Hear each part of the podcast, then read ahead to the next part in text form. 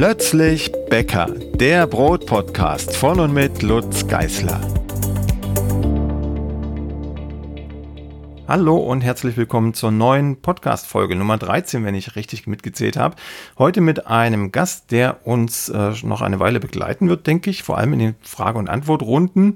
Ähm, Christina nämlich. Wer den Blog schon eine Weile verfolgt, der hat sie ab und an mal in den Kommentaren entdeckt. Da hat sie mir ein bisschen Arbeit abgenommen. Und vor allem in den Kursen. Wer also in der letzten Zeit, in den letzten zwei, drei Jahren bei mir im Brotbackkurs war, der ist auch Christina begegnet, weil wir seit ich glaube 2017, ähm, die meisten Kurse zusammengeben. Christina ist sozusagen die öffentliche Fachkompetenz, sie ist Bäckermeisterin und äh, ist aber auch Quereinsteigerin wie ich und den ganzen Rest der Geschichte äh, erzählt sie am besten jetzt gleich selbst. Hallo Christina. Hallo Lutz. Ja, ich war nicht immer Bäckermeisterin, ich war eigentlich im Steuerrecht tätig und ähm, Hobbybäckerin, habe also für die Familie Brot und Brötchen gebacken und irgendwann hat es mich dann gepackt und ich wollte diesen Beruf gerne von der Pike auf lernen. Und äh, dazu konnte ich dann auch in fortgeschrittenem Alter von über 40 Jahren noch einen sehr engagierten Bäckermeister ähm, überreden, mich da auszubilden. Und zwar war das äh, Reinhold Hollerbach vom äh, der Holzofenbäckerei Gut Wulfsdorf. Danke, Reinhold. Ähm, Genau, der hat mich ausgebildet und zwar habe ich angefangen im September 2017 und ähm, bin dann im Januar 2019 ähm, Bäckergesellin gewesen und habe jetzt äh, Ende letzten Jahres, also Ende 2019, dann die Meisterschule noch angehängt und darf seit April 2020 mich Bäckermeisterin nennen. Ja, und wir zwei geben ja die Kurse zusammen. Das heißt, das ist unser Hauptbroterwerb. Äh, meiner war das schon seit 2014 und deiner ist es jetzt im Grunde erst seit diesem Jahr. Und ähm, Reinhard Hollerbach ist insofern ganz wichtig, weil äh, da die Ahrensburger-Hamburger Backkurse stattfanden vor Corona. Ob sie nach Corona äh, nochmal, was heißt nach Corona? Wenn Corona vorbei ist, finden sie sicherlich wieder statt. Aber solange Corona läuft, wahrscheinlich nicht, weil das ein bisschen zu riskant ist auf so einem großen Demeterhof äh, wenn da einer wirklich was hat, dann ist der Hof zu. Und das können wir nicht riskieren. Aber das ist eine andere Geschichte. Jetzt geht es eigentlich erstmal um Fragen und Antworten, und zwar von euch, von den Hörern bzw. von den Lesern. Und Christina wird, so wie Tobi das vormals gemacht hat, ähm, die Fragen vorlesen, die wir hier rausgesucht haben. Ich versuche sie zu beantworten und wenn Christina noch was Schlaueres einfällt als das, was ich schon gesagt habe, dann ähm, springt sie rein und dann entsteht vielleicht auch mal eine kleine lebhafte Diskussion fachlicherseits. Jo, und es geht los mit einer Frage von von Lisa. Lisa äh, sagt, hallo, ich backe leider nur für mich alleine Brot und daher lohnt sich ein Anstellgut nicht. Wie kann ich dies ersetzen? Ja, das ist gar nicht so einfach. Es kommt darauf an, in welcher Funktion das Anstellgut im Rezept eingeplant ist.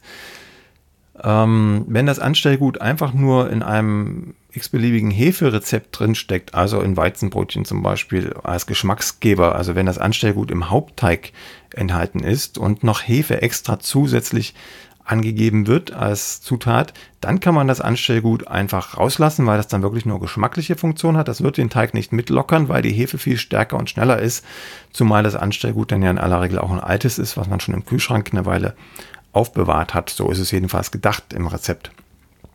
Wenn man dann dieses Anstellgut, dieses Geschmacksanstellgut ersetzen möchte, dann streicht man das einfach raus und nimmt jeweils hälftig Mehl und Wasser dazu. Also Beispiel, wenn wir sagen wir mal 50 Gramm Anstellgut da stehen haben, altes Anstellgut, dann teilen wir das durch zwei. Dann haben wir 25 Gramm Mehl und 25 Gramm Wasser. Daraus ist das Anstellgut ja zusammengesetzt, wenn es ein weiches Anstellgut war.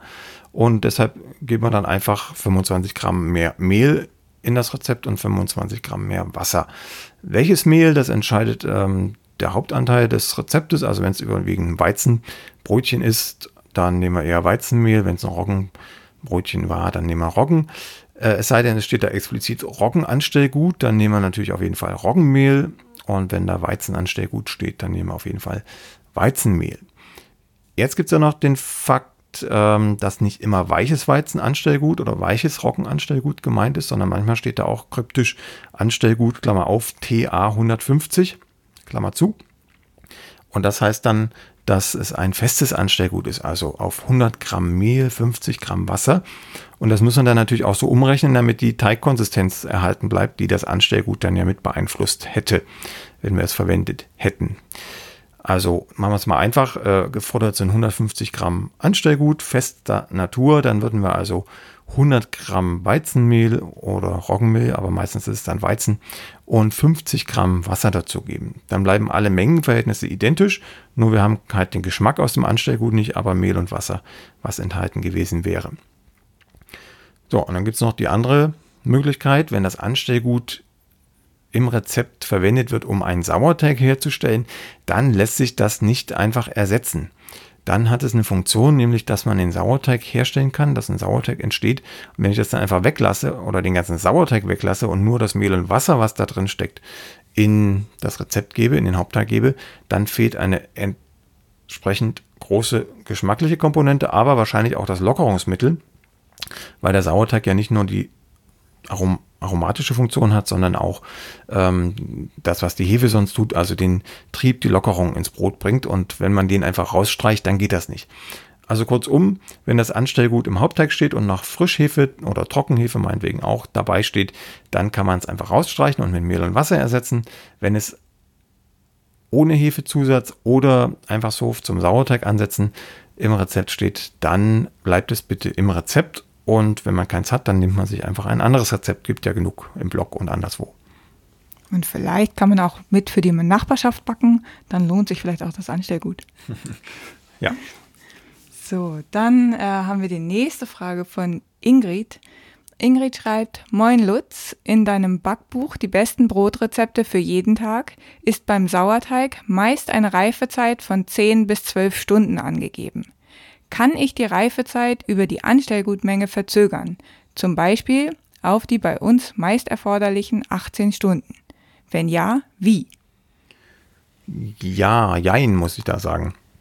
Also ähm, Ingrid bezieht sich auf das Krustenbrot, ähm, ist also ein Roggensauerteig dabei, ein sogenannter Salzsauerteig.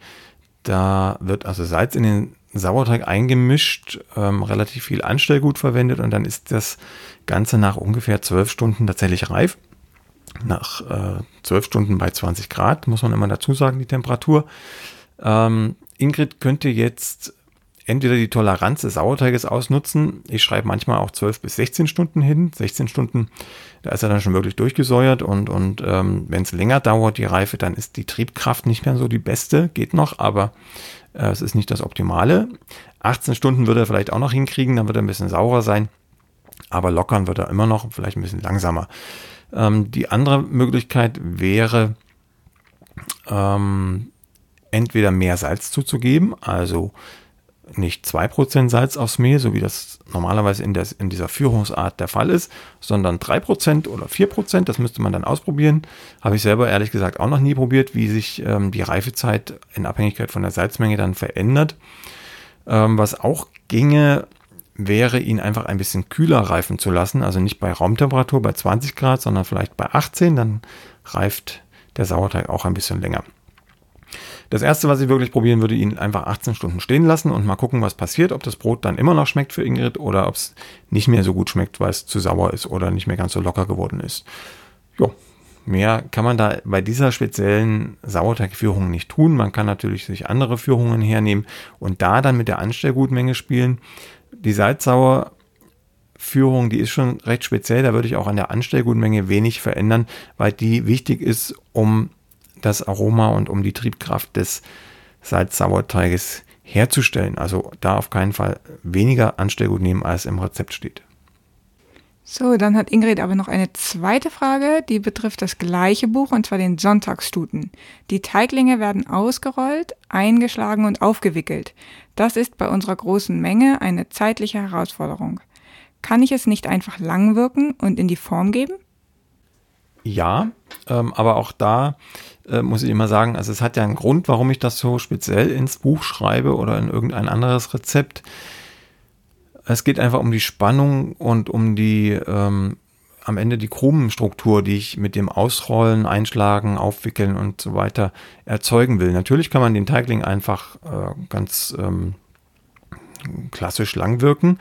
Dann habe ich aber nicht diese Watte Brotstruktur wie die, die ich halt bekomme, wenn ich das so mache, wie es im Rezept steht. Also für, für Alltag und für große Mengen ähm, natürlich geht das und auch da gilt Ingrid einfach ausprobieren, einfach straff, wichtig ist straff, lang wirken und in die Form geben und dann schauen, was bei rauskommt. Wenn das jetzt ein massiver Unterschied ist im Negativen im Vergleich zu dem, wie es im Rezept steht, dann würde ich mir überlegen, ob ich das vielleicht doch so mache und ein bisschen mehr Zeit einplane. Äh, wenn das kein großer Unterschied ist oder ein Unterschied, der dich nicht weiter bewegt, dann was soll's, ne? Dann einfach lang wirken, Zeit gespart und ähm, schmecken wird sowieso. Also am Geschmack ändert sich nichts. Es ist nur das Mundgefühl und wahrscheinlich auch das Volumen. Also ich prophezeie, dass beim klassischen Langwirken ein kleineres Volumen entsteht als bei der Technik, die ich im Buch gezeigt habe. Die nächste Frage kommt von Sandra. Sandra schreibt, durch die Corona-Zeit habe ich mir dieses, also das Brotbacken, als neues Hobby gesetzt. Und ich habe eine generelle Frage. Da wir ein Fünf-Personen-Haushalt sind, kommen wir mit einem Brot nicht sehr weit. Ich würde gerne die Zutaten verdoppeln. Kannst du mir bitte sagen, wie lange ich das Brot dann gehen lassen muss, beziehungsweise wie lange ich es backen muss? Ja, so ähnliche Fragen kommen ja immer wieder. Äh, es kann sogar sein, dass wir die schon mal hier in der ähm, Frage-Antwort-Runde hatten, aber das macht nichts. Wiederholung ähm, ist der beste Lehrmeister. Ne? Irgendwie gibt es noch einen Spruch, den habe ich vergessen. Kennst du den? Wiederholung ist irgendwas. Ja, steht das, da Tropfen hüllt ja, den Stein. Steht da Tropfen hüllt den Stein. naja, also wir klären das auf jeden Fall nochmal. Also wenn ich ein, ein Brotrezept in der Menge verdoppeln möchte, dann verdoppel ich auf jeden Fall alles, was im Rezept steht. Ausnahmslos, jede Zutat wird einfach in der Menge verdoppelt. Und äh, dann verdoppelt sich aber nicht die Backzeit, sondern äh, man rechnet so ungefähr für Weizen alle 250 Gramm mehr Teig etwa 5 Minuten mehr Backzeit und für Roggen äh, auch für jedes Viertel Kilo, was oben drauf kommt, ungefähr 10 Minuten mehr Backzeit und dazwischen, also Roggenmischbrot, Weizenmischbrot, ist man dann halt entsprechend bei 7, 8, 9 Minuten, je nachdem. Viel wichtiger ist eh die Kerntemperatur, deshalb immer äh, mit dem Thermometer ab und an reinpieksen in das Brot, in die goldene Mitte. Wenn das Brot 96 bis 98 Grad erreicht hat, Grad Celsius, dann ist es durchgebacken, egal wie lange das gebacken hat. Ja, und was das Gehen lassen angeht, da gibt es noch ein kleines Detail. Ähm, wenn ich die Zutaten verdoppelte, dann verändert sich erstmal pauschal nichts an der Reifezeit. Also die Reifezeit ist erstmal gleich. Ähm, jetzt kommt die Klammer, Klammer auf, je mehr Teig, umso langsamer kühlt der Teig aus. Normalerweise hat ja so ein Teig eine bestimmte Teigtemperatur, meistens wärmer als die Raumtemperatur, also 26, 28 Grad, bei Roggen sogar 30, 32 Grad. Und wenn der jetzt in 1 Kilo Version im Raum steht zum Gehen, dann kühlt der natürlich schneller aus, als wenn der mit 2, 3 Kilo irgendwo steht. Das heißt, die Reifezeit ist bei einem großen Teig kürzer als bei einem kleinen Teig. Anders wird das Ganze, wenn der Teig kälter ist als Raumtemperatur, dann ist der große Teig viel länger unterwegs als der kleine Teig, weil der ja viel länger braucht, um auf Raumtemperatur zu kommen und damit um den Trieb anzukurbeln, um die Lockerungsfähigkeit anzukurbeln, also die Vermehrung und die Fermentationsprozesse, die da im Teig stattfinden. Das muss man also abhängig machen von der Teigtemperatur im Verhältnis zu der Temperatur, bei der er ähm, fermentiert gehen gelassen wird. Ja, das ist es im Grunde. Jetzt kann ich die Klammer wieder schließen. Die nächste Frage kommt von Christa. Christa schreibt, Hallo und guten Tag. Ich habe heute zum zweiten Mal das Roggenmischbrot aus Brotbackbuch Nummer 1 gebacken. Wollte es besonders richtig machen und bin in eine Mühle gefahren und habe Gerstenmalzmehl enzymaktiv gekauft und wie im Rezept statt 12 Gramm flüssiges Malz die gleiche Menge des Gerstenmalzmehles verwendet. Das Brot sieht zwar von außen gut aus, hat aber eine sehr, sehr dichte Krume. Was war falsch? Ich kapiere das einfach nicht genau mit flüssig, gemahlen, aktiv und inaktiv. Vielleicht kannst du mir sagen, anhand des oben genannten Rezeptes, was ich machen soll und wofür das flüssige Gerstenmalz letztlich in diesem Rezept ist. Jo, das ist auch nicht ganz so einfach mit den Malzen. Da habe ich auch lange für gebraucht, um das irgendwie halbwegs zu durchschauen. Ähm, Jo, wie fangen wir an? Also wenn im Rezept flüssiges Gerstenmalz steht und nichts dahinter, also weder inaktiv noch aktiv, dann ist es bei mir jedenfalls immer inaktiv. Inaktiv heißt, dass in dem Malz keine Enzyme mehr enthalten sind, die irgendwas im Teig tun können. Enzyme sind ja Eiweiß, ähm, die Reaktionen beschleunigen oder in Gang bringen können im Teig. Und ähm, es gibt jetzt Malze, die enthalten solche Enzyme, natürliche Enzyme sind das, und andere Malze, da sind die inaktiviert, also ausgeschaltet, diese Enzyme. Und das, was wir bei unseren Rezepten nehmen, also unser sage ich jetzt, äh, was alles im Blog passiert und in den Büchern, ähm, da nehmen wir immer inaktives Malz, weil das Malz, wenn es inaktiv ist, nur noch geschmackliche Funktion hat und auch manchmal färbende Funktion, aber das ist mir nicht so wichtig. Der Geschmack ist das, was mir wichtig ist. Ähm, wenn ich aktives Malz zugeben würde, dann hätte ich in aller Regel ein zu nasses Brot, ein im schlimmsten Fall glitschiges Brot, weil wir das, was wir mit dem Aktivmalz beschleunigen können, ähm, entschleunigt tun über Vorstufen, also über Vorteige, über lange Teigführung, über lange Teigreife. Wenn ich da dann noch extra Enzyme zugebe über das Malz, dann ist das zu viel des Guten, dann habe ich zu viel Stärke abgebaut, zu viel Eiweiß abgebaut und kriege keinen Stand. Äh, wenn ich dann noch aktives Malz zugebe, dann habe ich zu viel des Guten, dann habe ich zu viel Stärke abgebaut, zu viel Eiweiß abgebaut und kriege kein stabiles Teiggerüst mehr hin und kann nicht mehr das ganze Wasser binden, was im Teig steckt. Deshalb gibt es dann dieses feuchte, zu feuchte, glitschige, klebrige Brot im schlimmsten Fall.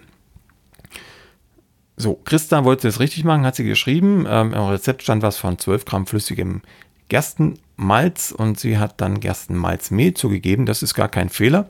Der Fehler lag darin, dass sie enzymaktives Malz gekauft hat. Das ist ein relativ helles Pulver, das sieht aus wie normales Mehl. Wenn es aktiv ist, wenn es inaktiv ist, ist es immer braun oder bräunlich, weil es dann erhitzt wurde, geröstet wurde und dann zerfallen, einfach gesagt, zerfallen die Enzyme und sind nicht mehr wirksam. Deshalb an Christa der Ratschlag, entweder gar kein Malz zu geben, wenn da Malz steht, oder nur inaktives Malz nehmen als Ersatz.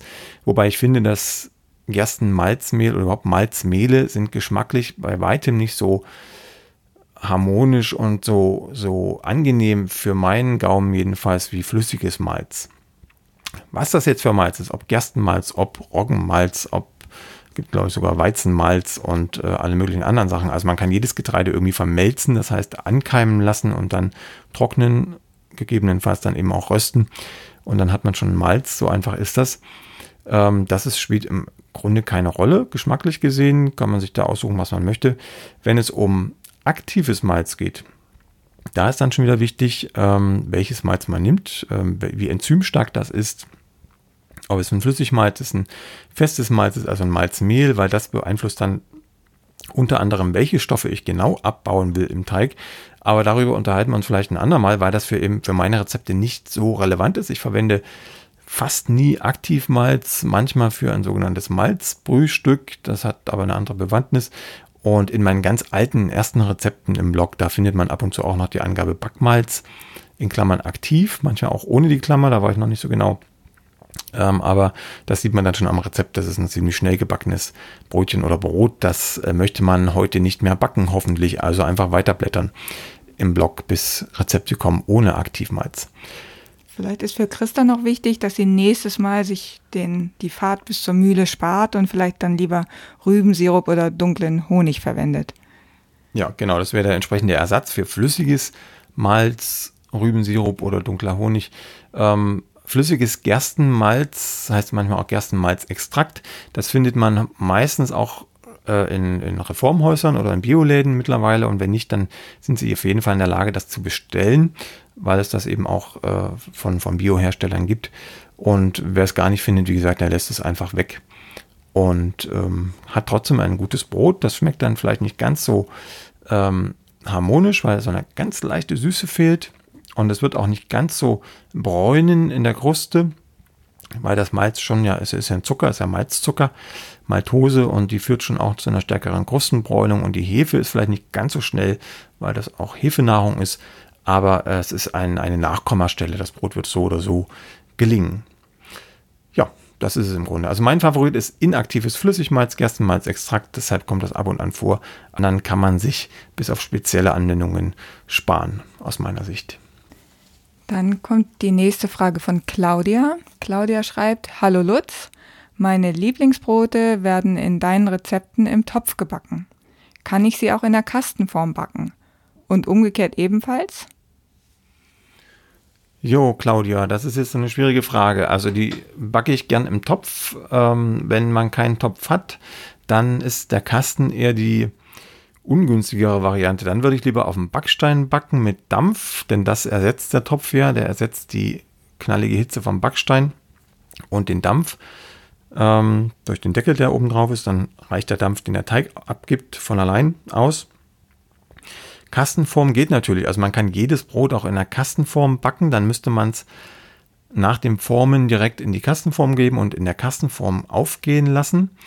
Umgedreht wird da manchmal nichts draus. Wenn nämlich so ein Kastenbrot ziemlich weich ist oder ich ein Einkorn habe oder einen sehr weichen Roggenteig, den, den ich in die Kastenform gebe, damit das Brot halt nicht auseinanderläuft während der Gare, dann kann ich das nicht im Gärkorb gehen lassen, dann auskippen, weil mir das dann einfach breit läuft auf dem Backstein oder im Topf, je nachdem, wo ich das backe. Also in die eine Richtung geht das immer und in die andere Richtung, also aus der Kastenform hinaus in den Gärkorb beziehungsweise dann auf den Backstein, ähm, das funktioniert nicht.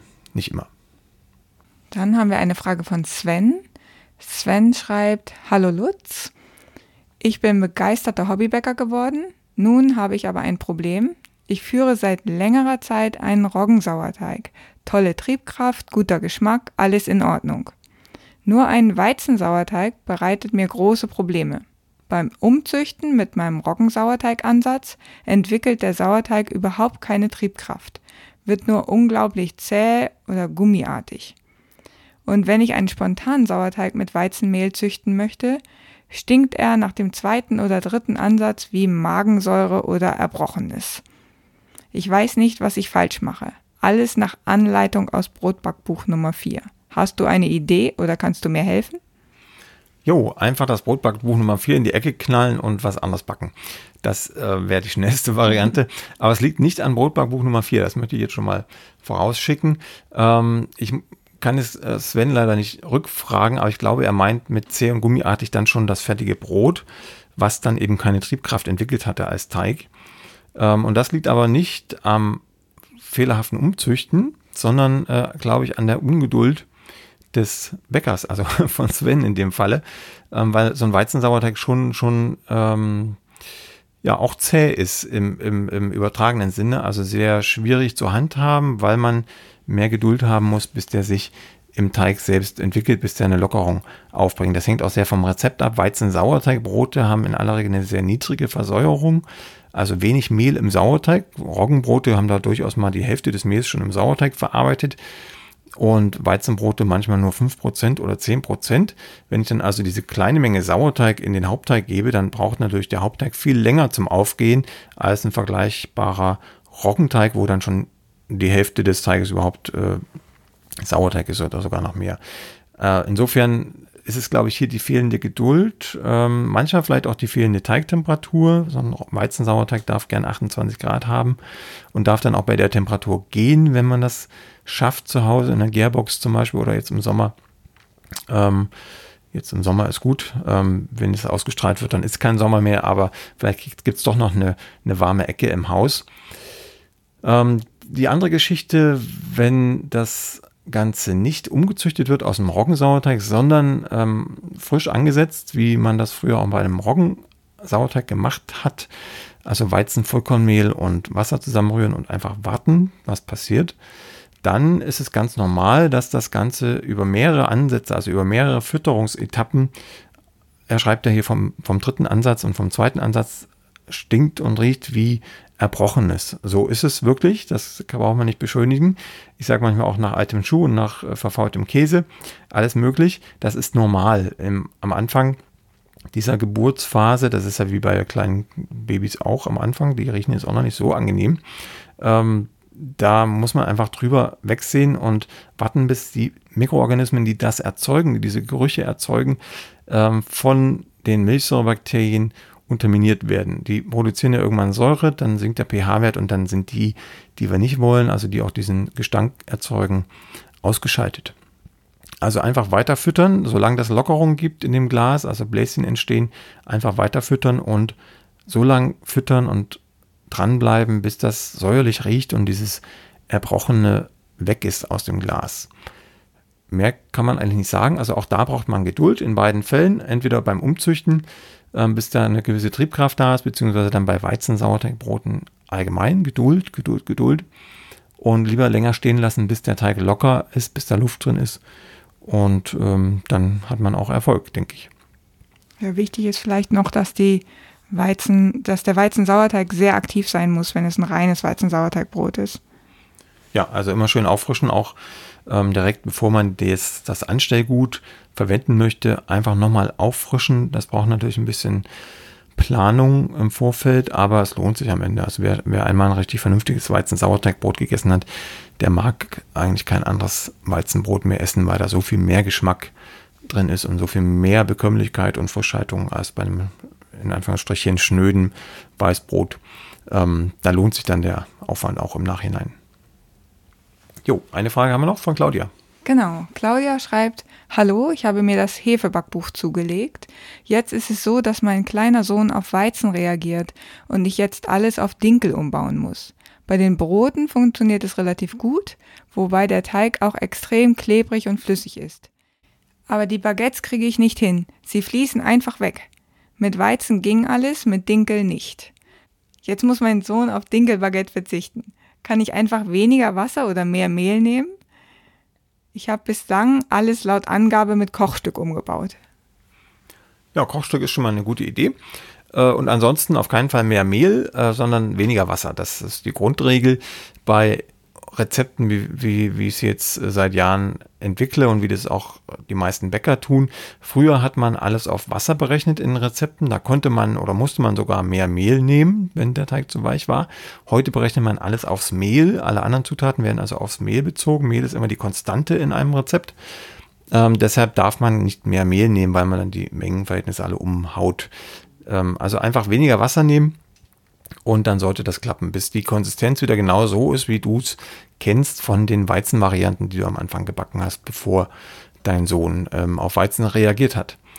Ja, das ist es im Grunde. Also ähm, Mut zu weniger Wasser. Jo, so viel vielleicht äh, für heute. Jetzt haben wir alle Fragen, die wir hier rausgesucht haben, ähm, grob beantwortet. Wer noch mehr Fragen braucht, der kann in die alten Folgen gucken vom Podcast und wir werden uns dann alsbald wieder melden, weil wir haben noch ungefähr Stand heute 248 Fragen offen, die wir vielleicht irgendwann noch hier in den Podcast-Folgen klären. Das schaffen wir nach und nach. ja, vielen Dank, Christina. Wir hören uns wieder und euch allen da draußen eine gute Zeit und stets etwas Mehl im Haus. Bis bald. Tschüss. Die nächste Folge von Plötzlich Bäcker, dem Brot-Podcast, gibt es ganz bestimmt. Wenn du bis dahin meine Arbeit am Blog oder für diesen Podcast unterstützen möchtest, dann klicke dich auf plötzblog.de slash unterstützen. Vielen Dank.